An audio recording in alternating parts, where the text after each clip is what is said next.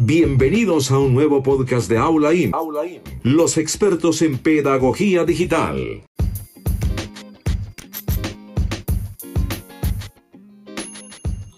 Bueno, entramos a este último podcast que tiene como objetivo darles algunas recomendaciones finales. Una muy importante que ya les dije en el video es la de consentir nuestra voz. Pero antes es importante esto. El estado de ánimo del locutor no debe expresarse a través de su voz. El locutor debe ser capaz de disimular su verdadero estado de ánimo para que su voz siempre suene amable y cercana, independientemente del sentimiento real del locutor.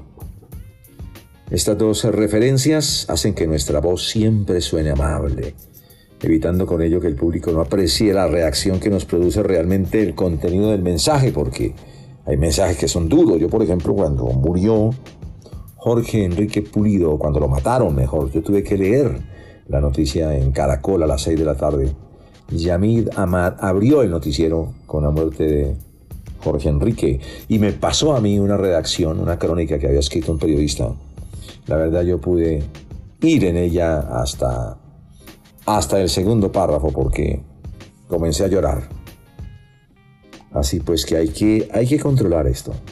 Ahora sí los consejos en el cuidado de la voz.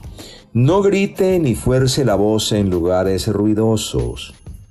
Abrigue la garganta para no tener una voz dañada y que el sonido emitido esté limpio de ronquidos y ruidos beba líquidos o chupe caramelos previamente a la locución. Algunos chupábamos panela o tomábamos miel para evitar sequedad en la garganta. Luego si entonces calienta la voz, produciendo sonidos con la garganta así como mm, mm, mm, mi mamá me mima mucho a mí, yo mimo mucho a mi mamá, mi mamá me mima y así uno va intensificando hasta que ya adquiere, digamos, que el calor suficiente para hablar.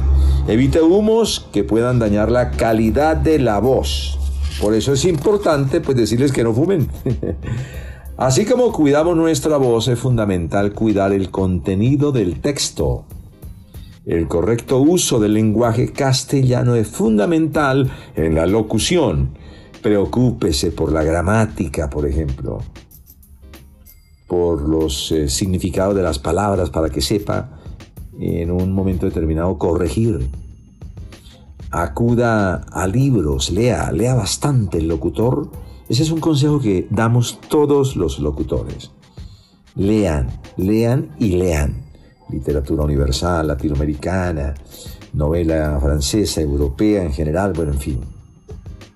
Bueno, muy bien. Muchas gracias y mucha suerte.